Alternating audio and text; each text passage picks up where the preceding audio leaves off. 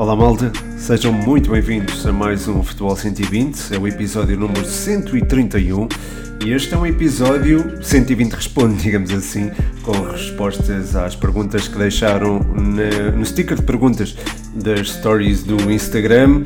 E eu de certa forma compreendo que tenham feito essas perguntas, afinal eu fiz um bocadinho batota e estava ao pé do Diogo Jota na, na story. Uh, enfim, uh, apesar de serem muitas, eu agradeço imenso a vossa, a vossa curiosidade e as vossas perguntas. Não conseguirei responder a todas porque estou a fazer o guia para o Mundial ainda, apesar de assim, já, já decorreu o primeiro jogo, mas enfim, quero uh, completar esse guia e ainda não terminei, está quase a terminar. Poderão vê-lo na íntegra em patreon.com/barra futebol 120 penso que vou ter duas ou três equipas publicadas no feed do Instagram, tal como tive Portugal, mas eh, para terem acesso a todas as equipas, estará, enfim, este guia estará disponível em eh, patreon.com.br futebol120 e quero mandar desde já um abraço especial a todos os patronos que apoiam nessa plataforma, em especial ao João Catalão, o nosso champ brioso, um grande abraço João, eh, e mandar um abraço também aos patronos que conheci este fim de semana, o podcast universitário e João Maria Blanco, e começo pelas perguntas deles, não é? O podcast universitário pergunta em que dia é o Football Summit do próximo ano. O João Maria Blanco pergunta quando compras um carregador de iPhone. Um, ehm, e o Eduardo Andrade pergunta como foi estar no Football Summit. Uh, muito obrigado pelas perguntas. Ehm, a do Eduardo Andrade, junto aqui à do podcast universitário e do João Maria Blanco, porque acho que se enquadra. Uh, o Football Summit foi uma experiência muito, muito interessante. Uh, foi é muito engraçado, tu estás numa sala, olhas para um lado, vês referências do mundo do futebol, olhas para a frente, voltares a ver uh, outras referências, olhas para o lado esquerdo e estão, enfim, ainda mais referências. É, tropeçávamos nelas, literalmente. Um, vi, muitas vezes, por exemplo, o Elton, vi o Nuno Assis, o Fernando Meira, um, por exemplo, que seja Oliveira neste último dia. Uh, troquei umas palavras com o Pedro Caixinha, Falei e tive uma conversa com o Jorge Andrade e com o Vítor Campelos, e não Campelos, atenção, ele corrigiu-me. Quando eu disse Vítor Campelos, ele corrigiu-me e disse que era Vítor Campelos, então gravei de novo. A conversa está disponível amanhã, creio eu. Um, e pronto, tive a oportunidade de conversar com eles, tive a oportunidade também de conviver com malta do, ligada ao meio e de ver malta que eu, que eu aprecio e que eu admiro, uh, nomeadamente, enfim, uh, se calhar aquela pessoa que eu mais admiro e que eu vi uh, de perto e que gostava de, de, ver mais perto foi de facto o José Mourinho, enfim, que foi a palco receber um, um prémio do Thinking Football Summit um, eh, enfim, eh, direcionado para a carreira dele e foi um prémio atribuído a ele, ao Jorge Mendes e ao Paulo Futre, também é uma pessoa, enfim, que, que enche uma sala, começa a falar, enche uma sala, é muito carismática, agarra eh, quem o está a ouvir e foi, foi fantástico ouvir o, o, o Paulo Futre não só nessa cerimónia de entrega de prémios, mas também a falar com o Rui Miguel Tovar, que também é uma pessoa hum, por quem eu tenho muita estima e muita consideração. Depois tive ainda a oportunidade de ver uma conversa também muito interessante entre o Luís Campos e o, o Luís Freitas Lobo. Nem toda a gente gostou, é certo, mas eu, eu particularmente apreciei e gostei da, da, forma como espalharam conhecimento. Um, e, e, pronto, só tenho também que agradecer à Liga pelo convite que fez ao Futebol 120 estar presente no Thinking Football Summit. Foi, foi enriquecedor e pronto, para o ano, se, se nos quiserem por lá, lá estaremos também. Portanto, foi, foi muito bom e, e pronto, fica aqui o meu, o meu agradecimento.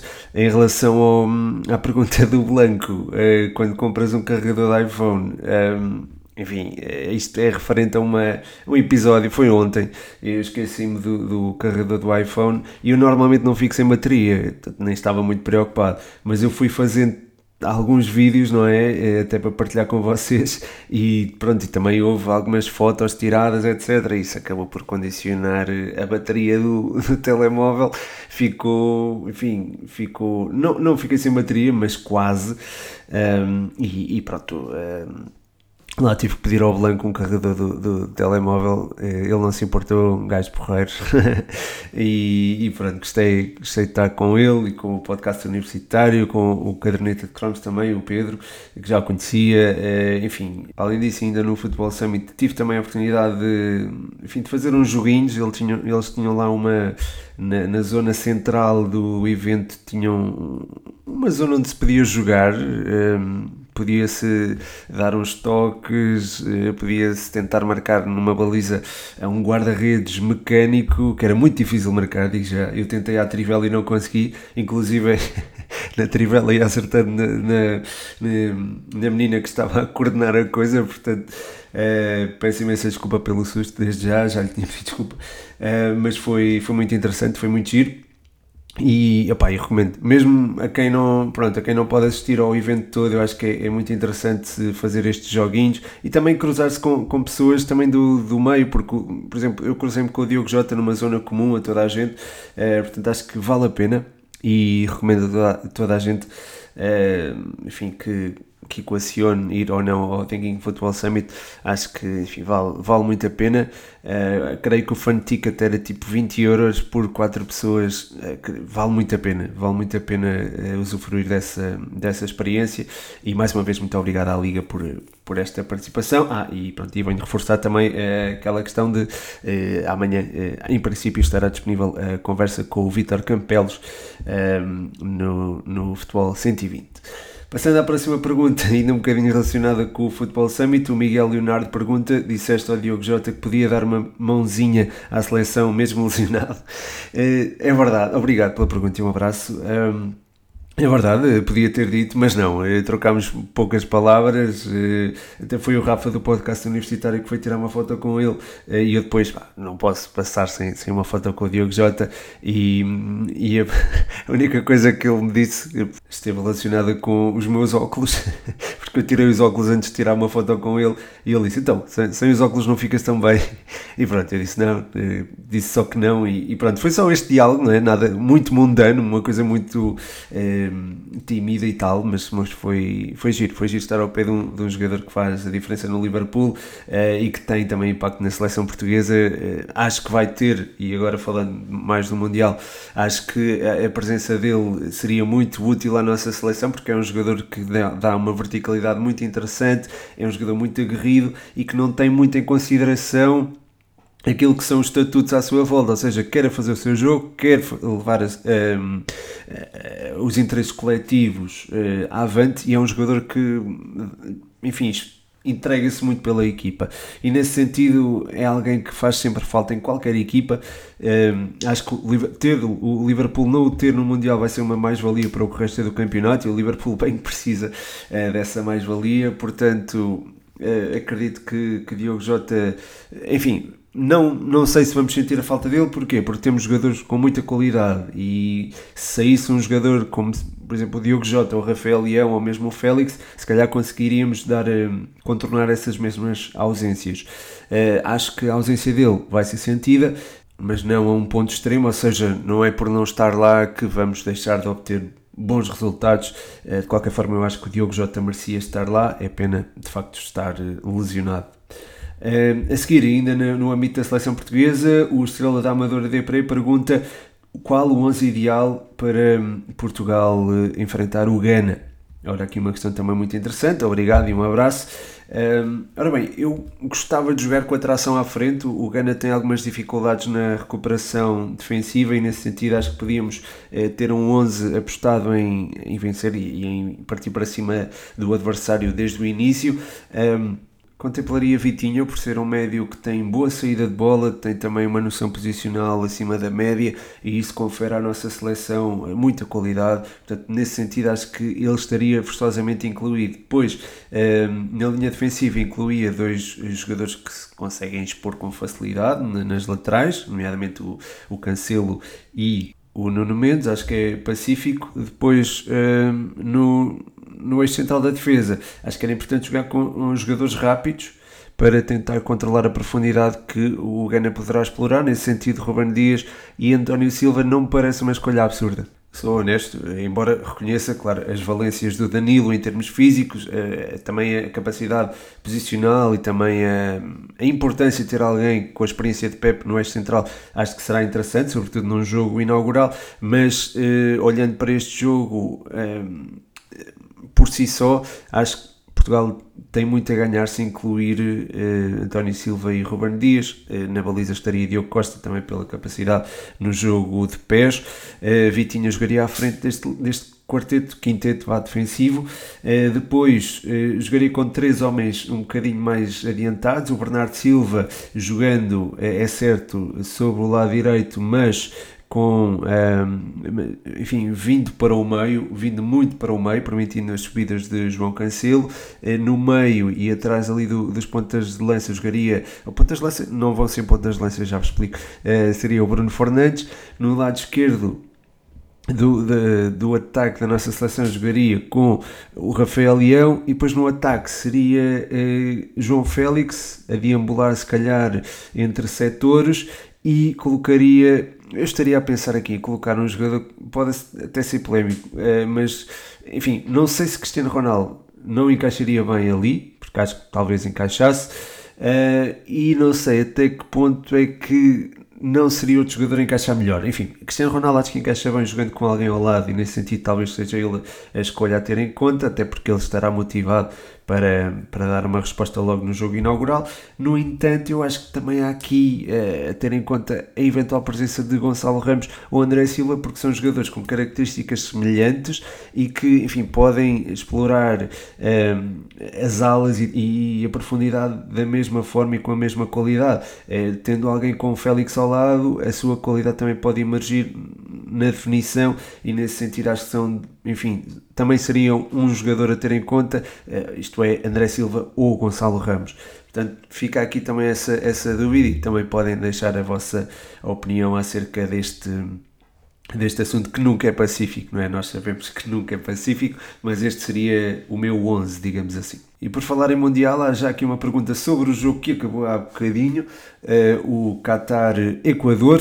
Vou tentar ser o mais sucinto possível, mas uh, acho que o Equador surpreendeu um bocadinho o Qatar com a inclusão de dois jogadores uh, mais adiantados na zona central do terreno, o Estrada e o Ener Valência a presença do Estrada libertou o Valência, que pronto, fez dois golos, dois golos importantíssimos logo no. Enfim, marcou, até marcou três, não é? aquele inaugural logo aos 3 minutos e depois ainda marcou mais dois. Mas mas sim, o Ener Valencia fez um, um, jogo muito interessante, eh, não só pelos gols, mas também pela forma como dinamizou o ataque do, do Qatar, eh, a explorar a profundidade quando ela era solicitada, e não foi sempre. Eh, foi um jogador muito importante, embora eu acho que o, o jogo começou-se a ganhar no corredor central e com o entendimento entre o Caicedo e Mendes no meio campo foram muito úteis e foi, enfim, este entendimento também foi potenciado pela qualidade na saída de bola do, do Incapié, que é um jogador jovem e que, a quem eu vejo também um bom, um bom futuro.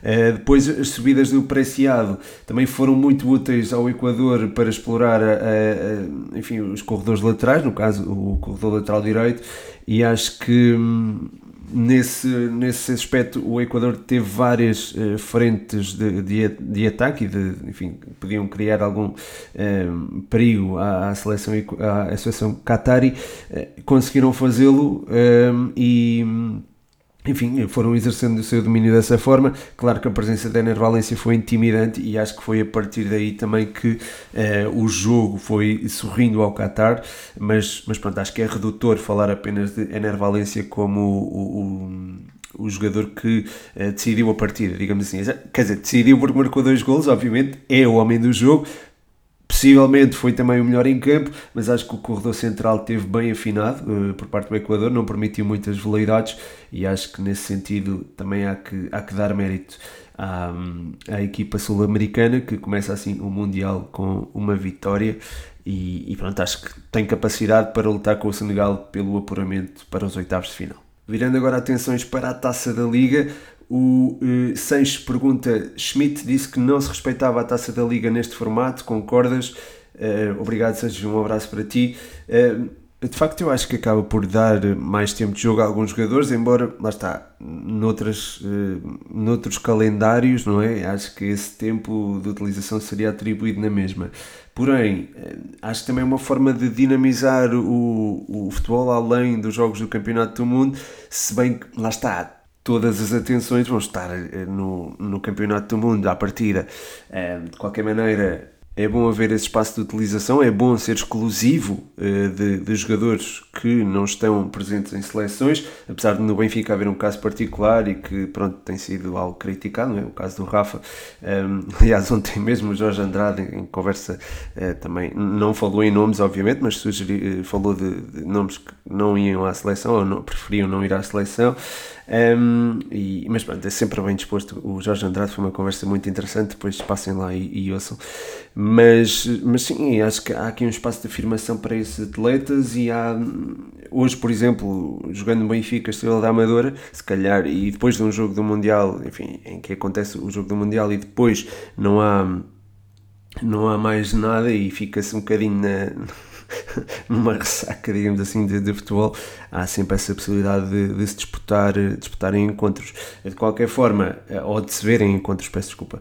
Um, de qualquer forma, uh, o facto de haver taça da Liga uh, a meio do, do, Mundial, ou durante o Mundial, digo, uh, está relacionado também com a calendarização do próprio Mundial. E, e, depois lá está, há quem diga que se calhar não devia ter sido realizado nesta altura, e acho que essa será a opinião de Roger Schmidt, acho que já, até, já a partilhou, um, e nesse sentido, um, acho entendo, entendo o que ele diz mas acho que os jogadores também virão em, em bom momento de forma. Aliás, o Luís Campos no Thinking Football Summit disse isto, isto mesmo, que virão no seu pico de, de forma ou virão em, virão em boas condições físicas, algo que não aconteceria em, eh, em, em dezembro, em, dezembro em, em em junho, eh, no final da época, e, pronto, falo só, claro está, dos jogadores um, europeus ou dos jogadores que jogam na Europa, é, que pronto, manifestamente são aqueles que mais, mais presença têm neste, neste Mundial. E nesse sentido, eu, eu acho que sou mais. Entendo que o Mundial se dispute nesta altura por, por questões climatéricas, mas não sei até que ponto, que, enfim, do ponto de vista desportivo, não sei até que ponto é que não será uma boa opção pensar nisto para o futuro. Um, e, e, pronto, a inclusão da taça da Liga nesta altura, ou pelo menos da fase menos interessante, digamos assim, da taça da Liga, acaba por se entender. Um, acho que a taça da Liga não vai perder interesse quando chegar a Final Four, perde um bocadinho de interesse agora nesta fase de, de, qualificação, mas de qualquer forma é sempre uma perda de interesse que, que deve ser tida em conta e, e entendo que haja essa chamada de atenção. A seguir, o Rodrigo Nóbrega, e pronto, não podíamos deixar de falar da Briosa. Ele pergunta: Eu olho para a classificação da Liga 3 e vejo a académica no fundo, queria perguntar o que falta. É uma pergunta muito interessante e eu não sei se te consigo responder, Rodrigo, mas agradeço lembraste da Briosa e agradeço a pergunta também. Um grande abraço para ti. É, falta, enfim, falta muita coisa, mas há coisas que eu não consigo enumerar. Uh, sei que há vontade e há profissionalismo, enfim, e brilhante da parte dos jogadores, e, e acho que é inatacável esse profissionalismo. Um, acho que há também uma acho que também há esforços por parte da direção para que a equipa seja competitiva um, agora não sei não te consigo dizer aquilo que, aquilo que falta. É, é estranho estar, estar neste lugar, é verdade. Não sei se será relevante eh, na, quando se passar para a zona de, de, de, manutenção, a partida será essa que a Académica irá integrar, mas, eh, mas pronto, se calhar a nível desportivo eh, pedia-se outra coisa que não, que não isto, não é? E a Académica é pena estar a, passar por esta, por esta situação desportiva e, e, pronto, financeira também, de facto, mas. Mas sim, é, é muito difícil responder sucintamente àquilo que falta à, à, nossa, à nossa não, que é à minha briosa, neste caso o Rodrigo é do, é do Marítimo. Eh, por fim, tenho aqui uma pergunta do Sandro Carvalho, VSC, eh, ele pede aqui para eu escolher um jogador do Campeonato Português para jogar pela nossa seleção, que é um desafio também interessante do Sandro. Um abraço, Sandro, e obrigado. Ora, olhando para as carências da nossa seleção e olhando também para aquilo que é a realidade da, do nosso futebol, ou melhor, da, da nossa liga, eh, eu gostaria de ter um extremo rápido e com, com capacidade de drible que, que pudesse eventualmente ou vir do banco e decidir ou desde o apito inicial ter ali uma, uma ginga muito interessante. E nesse sentido acho que o David Neres e o PP seriam opções muito, muito interessantes. O David Neres eh, não seria possível porque já teve, já jogou pelo, pela seleção brasileira, creio eu, creio que não estou a dizer nenhum, nenhum disparate. Um, e o o PP acho que ainda dá para naturalizar, portanto, mais uns aninhos e se calhar ainda pode render, mas eu acho que também com, com o passar do tempo, acho que também vamos tendo muitos talentos e eh, de, de base, não é? Das categorias de, de, formação, portanto, nesse sentido, acho que também pode haver uma aposta nesse sentido. De qualquer forma, pronto, respondendo ao desafio, seria ou o PP ou o NES. E pronto, malta, chega ao fim mais um episódio. Espero que tenham gostado. Foi um bocadinho mais curto, mas é mesmo fruto das circunstâncias. O Mundial é mesmo assim, é sempre a andar. Uh, amanhã trago-vos novo episódio. Ontem já houve um, amanhã há outro. Hoje tentei a este. Um, mais uma vez, muito obrigado pelo feedback que foram dando durante a, a Football Summit. Muito obrigado também a todos os que eh, disseram que eu devia estar, eh, enfim, devia vencer um determinado festival de podcast que houve. Não, não é verdade, se não fui eu que venci, é porque não merecia. Portanto, eh, está tudo bem.